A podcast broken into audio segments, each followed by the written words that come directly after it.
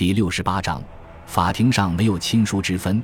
提交给调查委员会的那些原始的、未经任何改动的证词，让国王利奥波德二世的残暴统治最终大白于天下。他不能再辩解说这些信息是他的冤家对头收集的，因为这些调查人员是他自己委派的。他也不能说那些材料是捏造的，因为有时候多个证人陈述的是同一件暴行。他也不能说这些证人都是懒惰的不满分子。因为他们中的很多人去见调查人员，本身就要冒生命危险。A 比尔公司的主管拉乌尔·范卡尔肯发现村民利隆格、伊弗米要去找调查委员会，就命人把他们抓起来。他让哨兵将我们绑在两棵树上，背对树干，双脚离地。利隆格告诉一个英国传教士：“我们双臂向上伸得笔直，看看我浑身的伤疤。”就这样，我们被吊了几天几夜。一直没吃没喝，有时候下着大雨，有时候太阳当头，我们不停地哭，直到眼泪流干，那就是死亡的疼痛感。我们被吊着的时候，三个哨兵和那个白人用大棍子抽打我们的裆部、脖子和其他部位，直到把我们打晕过去。伊芙米死了，范卡尔肯命人把尸体扔到河里，利隆格幸存下来。到调查委员会那里作证后，被他弟弟抬回家去了。利隆格和其他证人提供的证词被记录在表格里，表格的顶端是该调查委员会的全称以及三位委员的姓名和头衔。接下来是填写记录员、证人、翻译姓名的空格。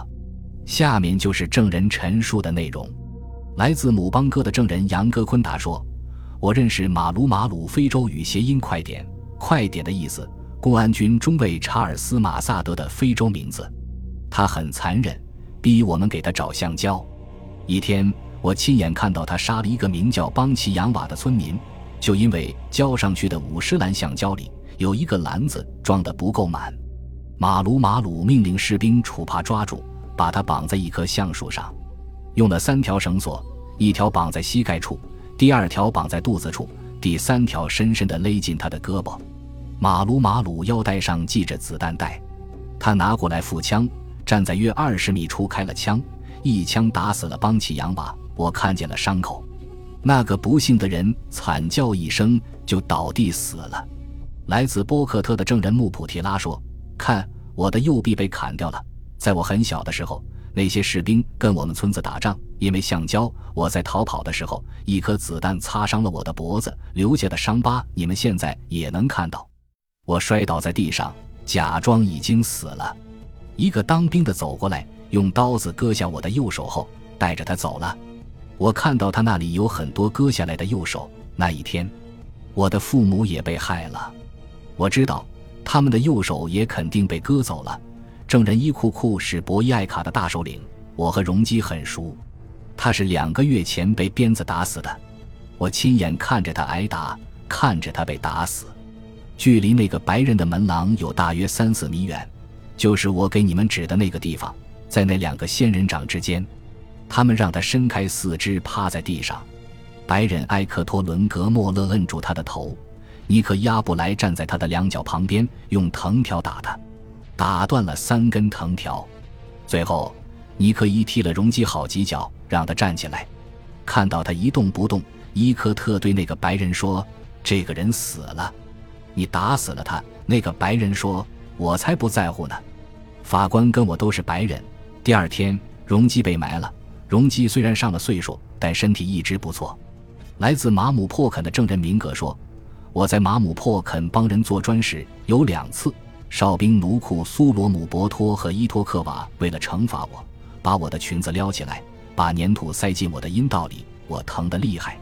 白人立刻把马来夸马。”一个名叫亨利斯·佩利尔的公司代理人看到我阴道里有粘土，只说了一句：“要是给我干活使死了，他们会把你扔进河里。”这种陈述一篇接着一篇，讲述了一个又一个悲惨的经历，共有数百个。现在，全世界终于可以听到来自刚果的东西，刚果人直接发出的声音。在整个欧洲瓜分非洲期间。在很少有人像这样收集第一手的有关刚果暴行的证词，任何阅读这些材料的人都会产生毛骨悚然的感觉。然而，没有人阅读这些材料。虽然这份调查报告做出了批评性的结论，但报告没有直接引述非洲证人的任何一句话。调查委员会的这份报告表述得很笼统，受害人的经历也没有单独刊出，没有人获准阅读这些证词。这些材料被存放在布鲁塞尔国家档案馆的非开放区域里，直到二十世纪八十年代，公众才可以随意阅读和复印这些证词。在运用手腕左右这一调查报告的发布时，利奥波德已经七十岁了。在年龄增长的同时，他好像总是停不下来。他尽可能的不待在布鲁塞尔，即使待在布鲁塞尔时，他也表现出对比利时东西的厌恶。他吃的肉都要从巴黎买来。他喜欢待在国外。他在法国给卡罗琳买了一个庄园，经常和他待在那个庄园里。他喜欢去巴黎。他曾经请所有法国内阁成员去巴黎吃饭。每年冬天，他都要登上私人火车车厢，坐在是有黄金浮雕的绿色皮椅上，前往法国南部的里维埃拉。当被大雪围困的比利时人郁闷不已，信使频繁出入布鲁塞尔之际，他一连好几个月生活和工作在时髦的、长长的、可以用蒸汽或船帆做动力的埃伯塔号游艇上。在里维埃拉度过的那些冬季里，利奥波德安排卡罗琳住在海边一个叫雪松别墅的豪华宅邸里。每天晚上，他写道：“一艘蒸汽船会将国王送到一个通过地下通道与我的别墅相连的码头上。”说到这里，我忍不住说：“国王出奇的喜欢所有具备神秘特点的东西，任何人都可以把房子卖给他。”只要这房子的一侧有一个废弃的采石场，或者房子里有一个不容易发现的楼梯，即使他让自己勉强待在他那狭小逼仄的国家里，利奥波德也不停穿梭于拉肯城堡、奥斯坦德海滩的王室度假小屋和另外两个庄园之间。一批批的工匠常年在修葺这些建筑，增建新的房屋、附属建筑、门面，在拉肯。工匠们安装了一个具有意大利文艺复兴风格的升降机和一个向公众开放的、耗费百万法郎的中国亭式建筑。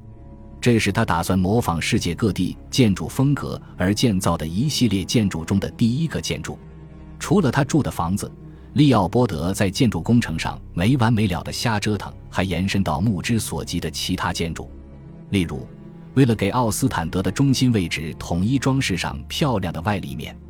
他向一个邻居提出，给对方两万五千法郎，要给对方的房子装饰上利奥波德喜欢的设计师，法国的查尔斯吉罗设计的外立面。那位邻居婉拒之后，房子被没收了。国王经常去巴黎去拜访吉罗，他坐在那位建筑设计师工作室的桌子旁边，认真地翻看一摞摞的设计图。他还喜欢去施工现场。一九零八年的一天。他对贴身秘书吩咐道：“让工程建设部部长星期三九零零来一趟王宫，我要和他去吉利斯公园，必须九三十到那儿。然后十一零零要到达五十周年纪念拱门，大约十二三十在王宫吃完午餐。二零零要到达拉肯庄园，走上格林大街对面的运河桥。三零零要去参观范普雷特大街和日本塔。四零零。”我们要到梅西路和海西路。当他要求工匠在布鲁塞尔王宫附近建造某个建筑时，他命人用木材在王宫里搭建了一个高台，从那里他可以看到工程的进展情况。对于来访者，这位君主会拐弯抹角，想方设法夸大自己的实力。法国外交部部长泰奥菲勒德尔卡塞发现利奥波德唯一的缺点是，他掩饰不住自己的聪明，人们提心吊胆。担心中了他的招，南非钻石大王瑟西尔罗兹，在非洲的势力和影响可以与利奥波德相提并论的另一个白人，曾经开玩笑说，他婉拒了请他到王宫赴宴的邀请，因为跟利奥波德吃一顿饭，一个省就没了。在拉肯，仆人们经常看到身躯高大、留着大胡子、长着大鼻子、卸了顶的国王。身穿一身陆军中将军装，拄着拐杖，在温室里的棕榈树和其他热带植物之间，或在拉肯大公园的小路上一走就是几个钟头。现在的他比以前更加古怪。有时候，他蹬着一辆他称之为“坐骑”的大三轮车去和卡罗琳约会。他依旧害怕细菌，坚信每天喝大量热水对身体有好处。于是，仆人手里随时准备着一个装着热水的玻璃瓶。宫廷礼仪还是一如既往的一丝不苟，即使是平时，利奥波德讲话也是那样节奏缓慢、字斟句酌。正如约瑟夫·康拉德和福特马多克斯·福特在那本几乎不怎么掩饰主人公原型的小说《继承人》中所说的：“不管什么场合，他说话都像是在回答别人向他敬酒时说的健康祝词。”利奥波德还开始用第三人称来指代自己：“给他拿点热水来，把他的医生叫来，把拐杖拿给他。”感谢您的收听，喜欢别忘了订阅加关注。主页有更多精彩内容。